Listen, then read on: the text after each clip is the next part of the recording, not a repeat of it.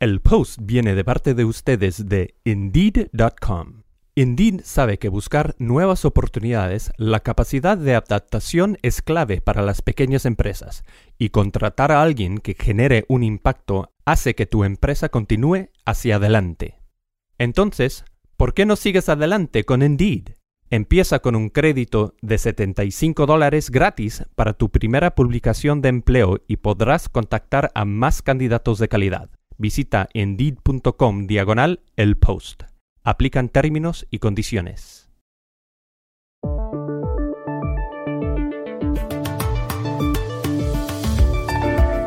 La muerte de la legendaria magistrada de la Corte Suprema de Estados Unidos, Ruth Bader Ginsburg, ha dado pie a una gran polémica en ese país. A seis semanas de las elecciones, el presidente Donald Trump dice que nominará ante el Senado a quien deba reemplazarla. Su rival Joe Biden dice que hay que esperar, que el pueblo debe escoger al nuevo presidente en noviembre y que ese nuevo presidente es quien debe escoger a la persona que suceda a Ginsburg. Let me be clear that the voters should pick the president and the president should pick the justice for the Senate to consider. Sobre la importancia jurídica de Ruth Bader Ginsburg hablamos con una académica del derecho, Catalina Botero Marino, y sobre la crisis institucional que se abre tras su muerte con Antonio Caño, exdirector del diario madrileño El País. Caño era corresponsal aquí en Washington cuando en 1993 Bill Clinton nominó a Ginsburg como magistrada. En Bolivia, las encuestas dicen que el partido político de Evo Morales volverá al poder en menos de un mes. Luis Arce, el candidato del Movimiento al Socialismo, el MAS, parece bien posicionado. Contactamos en Santa Cruz de la Sierra al periodista Roberto Navia, que nos dio las claves de lo que está pasando. Hola, bienvenidos a El Washington Post. Soy Juan Carlos Iragorri, desde Madrid. Soy Dori Toribio, desde Washington, D.C. Soy Jorge Espinosa, desde Bogotá. Es martes 22 de septiembre y esto es todo lo que usted debería saber hoy.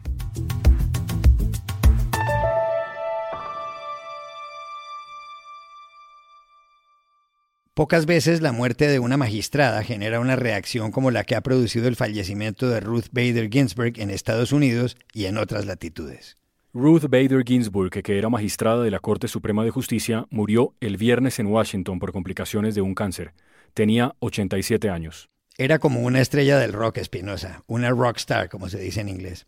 Todo se debe a que sin ella, sin su trabajo como abogada y como jueza, las mujeres estadounidenses no tendrían tantos derechos como tienen hoy. Cuando Ruth Bader Ginsburg terminó su carrera, le pasaron cosas tan absurdas como que el famoso magistrado de la corte Felix Frankfurter se negó a hacerle una entrevista de trabajo porque era mujer. Ese episodio marcó su carrera, y uno de sus momentos rutilantes fue cuando en 1971 Ruth Bader Ginsburg ganó el proceso Reed contra Reed, todo ello tras impugnar una ley del estado de Idaho. Tiempo antes había muerto en esa zona del país un joven, y sus padres, Cecil y Sally Reed, se disputaban la administración de la herencia. Se la dieron al padre, porque según las autoridades y según la norma, los hombres deberían ser preferidos en esos casos. La victoria de Ruth Bader Ginsburg fue un hito. Nunca en la historia de Estados Unidos la Corte Suprema había ordenado derogar una ley porque contenía una discriminación de género.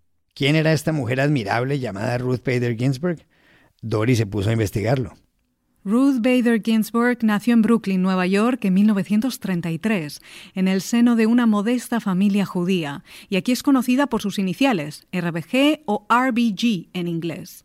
Se graduó la primera de su clase en la Universidad de Cornell, estudió después Derecho en Columbia y Harvard, con más de 500 alumnos y solo nueve mujeres, y cuando terminó, nadie quiso contratar a una mujer abogada, pero ella estaba segura de que había nacido con buena estrella. Because you can think of, of, my life. I got out of law school. I have top grades. No law firm in the city of New York will hire me. I end up teaching. As I said before, they, they gave me time to devote to the movement for evening out the rights of women and men. Porque cuando piensas en mi vida, terminé la facultad de Derecho, tenía muy buenas notas, ningún bufete de abogados de la ciudad de Nueva York quería contratarme y terminé dando clases. Y eso me dio tiempo para dedicarme al movimiento por la igualdad de derechos entre mujeres y hombres, dijo en la radio pública NPR. Así llegó a ser juez del Circuito Judicial de Washington en 1980 y después se convirtió en la segunda mujer magistrada de la Corte Suprema en 1993, nombrada por entonces presidente Bill Clinton. Era conocida por su mente brillante, su memoria titánica y sus largas pausas al hablar. Contaba que su sueño era cantar ópera, que no sabía cómo usar el horno, que entrenaba en el gimnasio todos los días y que el secreto de un matrimonio feliz se lo dio su suegra. Y es que a veces hay que estar un poquito sorda.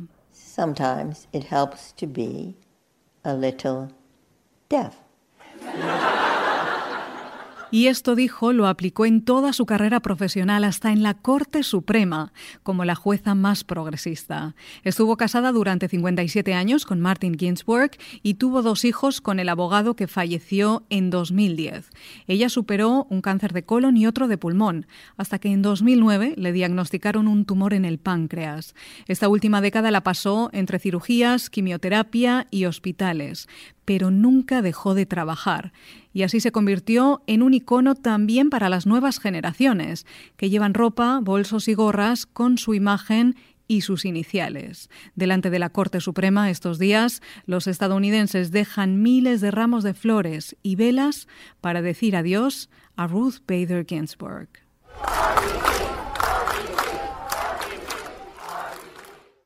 Dori, y usted estuvo frente a la Corte Suprema en Washington tras la muerte de Ruth Bader Ginsburg. ¿Qué decía la gente? Sí, Juan Carlos, hablando con la gente encontré una mezcla de luto, tristeza y profundo agradecimiento, entre lágrimas y aplausos. Muchas personas sencillamente se quedaban allí, inmóviles, con la mirada en la histórica corte como muestra de respeto, como Rachel, que me contó que era su modelo a seguir, que estudió derecho siendo madre soltera por ella, que su hija se disfrazaba de niña de Ruth Bader Ginsburg en la noche de Halloween y que cambió la vida de todos los estadounidenses. O esta otra madre, que no me dio su nombre y estaba allí con su hijo pequeño y su esposo hablando de gran movilización. Uh, Ruth Bader Ginsburg was revolutionary, and may she be the revolution to inspire us to vote uh, this November. Era una revolucionaria y ojalá sea la revolución que nos inspire a votar este noviembre, decía, como muchas otras personas allí que hablaban de defender su legado en las próximas elecciones. ¿Cuál fue la relevancia de Ruth Bader Ginsburg no solo como abogada, sino también como magistrada? Consultamos a Catalina Botero, decana de la Facultad de Derecho de la Universidad de los Andes, en Bogotá. Estamos hablando de una de las personas más importantes en la lucha por los derechos en los Estados Unidos en la segunda parte del siglo XX y lo que va corrido el siglo XXI. Y déjeme decirle que lo que pasa en el sistema jurídico norteamericano irradia muy fuertemente en la mayoría de los sistemas jurídicos del hemisferio occidental. Así que estamos hablando de una persona que tuvo un altísimo impacto en la lucha por los derechos en todo el hemisferio occidental.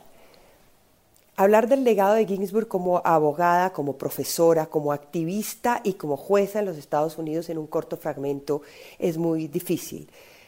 Déjeme solo mencionarle un par de casos. Como abogada y activista logró litigar seis casos que llegaron a la Corte Suprema de los Estados Unidos, cinco de los cuales ganó y transformaron la vida de los estadounidenses. Lo hacía con un altísimo sentido de la estrategia y una oratoria impecable a través de la cual lograba transmitir conceptos muy sofisticados con metáforas preciosas y, muy sugestivas. Dos de esos casos que ella logró ganar permitieron, por ejemplo, que las mujeres pudieran acceder a beneficios que no tenían, pero que los hombres sí tenían. Por ejemplo, beneficios en el ejército, como beneficios de vivienda.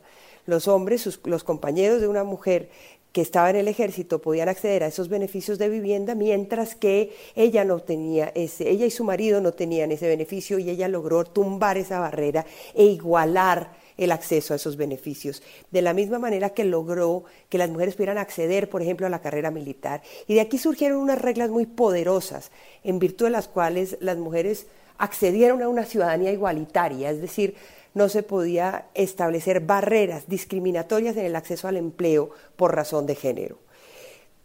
y siendo jueza tomó decisiones igualmente importantes para otras poblaciones, como la población LGTBIQ o como la población de inmigrantes. El impacto de las decisiones de Ginsburg eh, fue realmente notorio y duradero. Pero la desaparición de Ruth Bader Ginsburg tiene serias implicaciones para la vida política en Estados Unidos. El presidente debe nominar ante el Senado a quien la reemplace.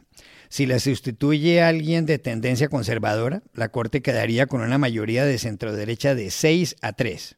Sin embargo, Joe Biden, tal como oyeron al principio de este podcast, sostiene que lo lógico es que Trump espere a que pasen las elecciones del 3 de noviembre, de modo que el nuevo presidente escoja al reemplazo de Ruth Bader Ginsburg.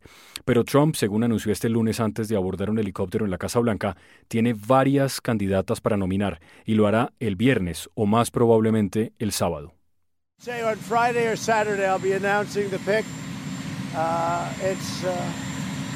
Five women are being looked at and vetted very carefully.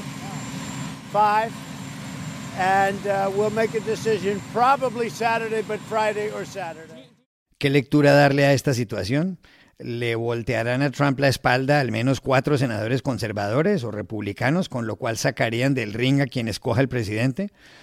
Hablamos en Washington con el exdirector del diario El País de Madrid, Antonio Caño, que fue por años corresponsal del mismo periódico en esa ciudad. Bien, en primer lugar me gustaría destacar la importancia que tiene la pérdida de una persona como la juez Ginsburg para este país, tanto en términos personales, en términos humanos, como en términos sociales e históricos. La pérdida de una persona de su talla, de su estatura moral y de su talento es una pérdida muy significativa que tendrá eh, efectos y consecuencias durante generaciones. Yo eh, era corresponsal del país en Washington cuando ella fue eh, elegida para el Supremo y soy testigo del impacto enorme que su nombramiento supuso en ese momento como la segunda mujer elegida para el Supremo y una mujer de sus características y de su trayectoria. Fue un momento realmente histórico para, para este país. Eh, tuve también la suerte de haber coincidido con ella hace pocos meses, probablemente en su último acto público, en un homenaje que un grupo de juristas le hicieron y al que eh, tuve el honor de ser invitado y, pude conversar eh, con ella eh, brevemente. Recuerdo que en ese homenaje, que fue hace unos meses, en la pasada primavera, intervinieron unos niños que recitaron unos, unos poemas de de recuerdo y de homenaje a, la juez Ginsburg y ella que no tenía por qué hacerlo eh, tomó la palabra y les dio algunos consejos y algunas lecciones a aquellos niños que probablemente ellos no, no olvidarán jamás. Pero en fin, mm, eh, contestando a, lo que representa esto, eh, su pérdida, su pérdida supone una, una crisis enorme mm, que afecta a, la credibilidad de probablemente la institución más sólida de este país, que es el Tribunal Supremo. Si el reemplazo de Gisburg no se hace convenientemente, la credibilidad de esa institución mm, quedará en entredicho para siempre y eso será un daño fatal eh, para la democracia norteamericana. Todo eso se juega en este momento, todo eso está en juego en este momento en este país. Confío en que los republicanos tengan sentido la responsabilidad para proceder de forma coherente, al menos alguno de los republicanos, para no actuar de forma oportunista y que toda la clase política del país sea capaz de estar a la altura de las circunstancias. Y las circunstancias son, como digo, eh, salvar la reputación de la institución más sólida de este país, el Tribunal Supremo, una institución clave para el funcionamiento de la democracia de Estados Unidos. Y hay otro interrogante sobre este asunto que también le hicimos a Antonio Caño, las consecuencias electorales del fallecimiento de la magistrada. En las horas siguientes a la muerte de Ruth Bader Ginsburg, los demócratas recibieron millones de dólares en donaciones y muchos republicanos dijeron que hay que salir a votar. ¿A quién beneficiará todo esto? ¿A Trump o a Biden? Bien, respecto a las consecuencias electorales, es difícil de anticipar, por supuesto. Eh, en este momento es difícil decir si va a beneficiar más a demócratas o a republicanos. Lo que parece mm, más fácil de adivinar es que va a movilizar el voto. Va a hacer que más gente acuda a las urnas, porque ya no solamente está en juego elegir presidente, sino con alta probabilidad eh, darle eh, orientación al Tribunal Supremo y, por tanto, decidir la orientación ideológica que puede tener este país en décadas. Es decir, el estímulo en este momento para acudir a las urnas es enorme eh, y histórico, de proporciones realmente gigantescas. Y, por tanto, eso va a incentivar el voto, va a hacer que vaya mucha gente a las urnas. los expertos en estos temas dicen que mm, la participación masiva puede favorecer a los demócratas. Bien, es posible que así sea, pero lo que sí creo que favorece es la argumentación del candidato demócrata Joe Biden. Eh, Biden tiene un fuerte argumento que es exigir una política más honesta, más coherente. Los republicanos como ustedes probablemente saben, impidieron hace cuatro años la elección de un nuevo miembro del Tribunal Supremo a, falta de alrededor de diez meses para las elecciones. Y esos mismos republicanos quieren ahora eh, elegir a un, a un, miembro del Supremo a falta de menos de 45 días para las elecciones. La contradicción es evidente, la falta de honestidad en el argumento es palpable. Cualquier ciudadano, cualquier votante norteamericano lo puede ver, lo va a ver. Y creo que eso es un argumento muy sólido para Joe Biden, un argumento muy dañino para Donald Trump, que le puede de alguna forma favorecer electoralmente entre votantes independientes, entre votantes eh, centristas.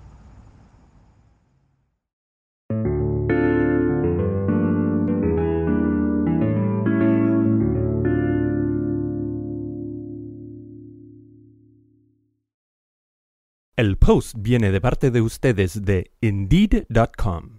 Indeed sabe que buscar nuevas oportunidades, la capacidad de adaptación es clave para las pequeñas empresas, y contratar a alguien que genere un impacto hace que tu empresa continúe hacia adelante.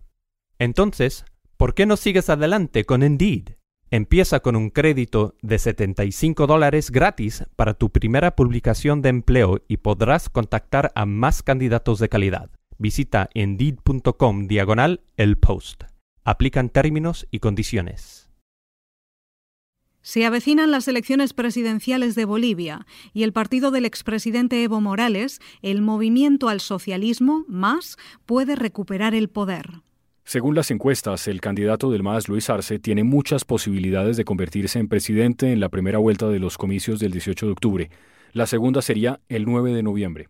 La ley boliviana dice que un candidato gana en primera vuelta si obtiene más del 50% de los votos o si supera el 40% y le saca 10 puntos de ventaja al segundo. Este último parece ser el caso de Luis Arce.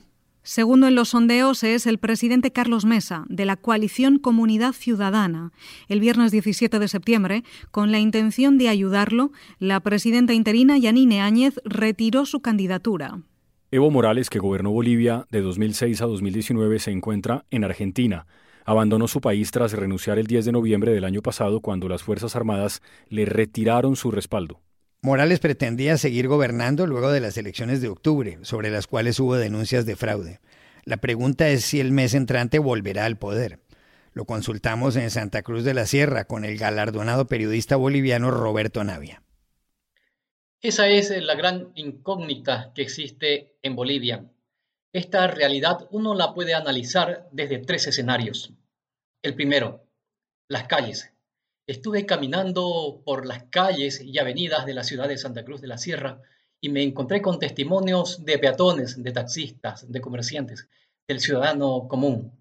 Muchos de ellos coinciden en que el voto del 18 de octubre va a consolidar la salida del MAS y de Evo Morales que se dio hace un año, cuando a través de la revolución de las pititas el país salió a las calles para exigir la renuncia de Evo Morales porque la OEA había confirmado de que se habían realizado fraude electoral en las elecciones anteriores. El segundo escenario, las redes sociales, un ambiente totalmente polarizado entre Luis Arce del MAS y Carlos de Mesa, el candidato que está al otro lado y que le compite palmo a palmo para hacerse de la silla presidencial. El tercer escenario, las encuestas. Ya se han realizado por lo menos tres encuestas en Bolivia y las tres coinciden en algo sustancial. Las tres le dan el triunfo a Luis Arce Catacora. Incluso la última encuesta establece de que el MAS podría ganar en primera vuelta. Esas tres encuestas también tenían como candidata a la actual presidenta de Bolivia, Yanine Áñez. Ella recientemente ha renunciado a su candidatura y según los analistas, esto podría facilitar de que Luis Arce y Carlos Mesa se vayan a una segunda vuelta. Y en esa segunda vuelta todos los frentes harían fuerza común para que Carlos Mesa gane las elecciones y sea el próximo presidente de Bolivia. Lo cierto, lo más concreto, es que el 18 de octubre son las elecciones y existen 7.332.000 bolivianos habilitados. El 30% provienen de las poblaciones y del campo. Entonces, no se sabe qué es lo que puede pasar. La incertidumbre crece a medida de que los días pasan y Bolivia, una vez más, se encuentra en vilo.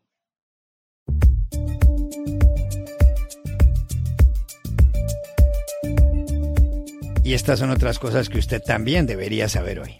El Congreso en Perú rechazó el viernes la moción por la cual habría destituido al presidente Martín Vizcarra por presunta incapacidad moral. Se le cuestionaba por unos audios relacionados con el cantautor Richard Swing. La moción fue rechazada por 78 votos y aprobada por 32. Hubo 15 abstenciones.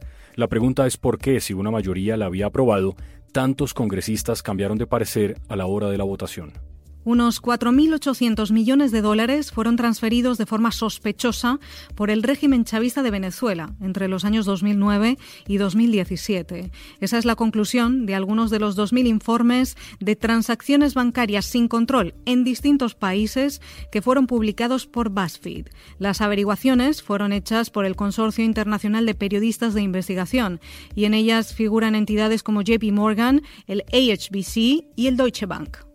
La Comunidad de Madrid, que tiene a la ciudad de Madrid como capital, ha puesto límites a distintas actividades en 37 zonas afectadas por rebrotes de coronavirus.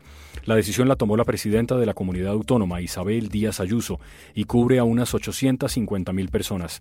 Díaz Ayuso y el presidente del gobierno, Pedro Sánchez, han acordado dejar atrás sus diferencias y crear un grupo de trabajo que se reunirá semanalmente.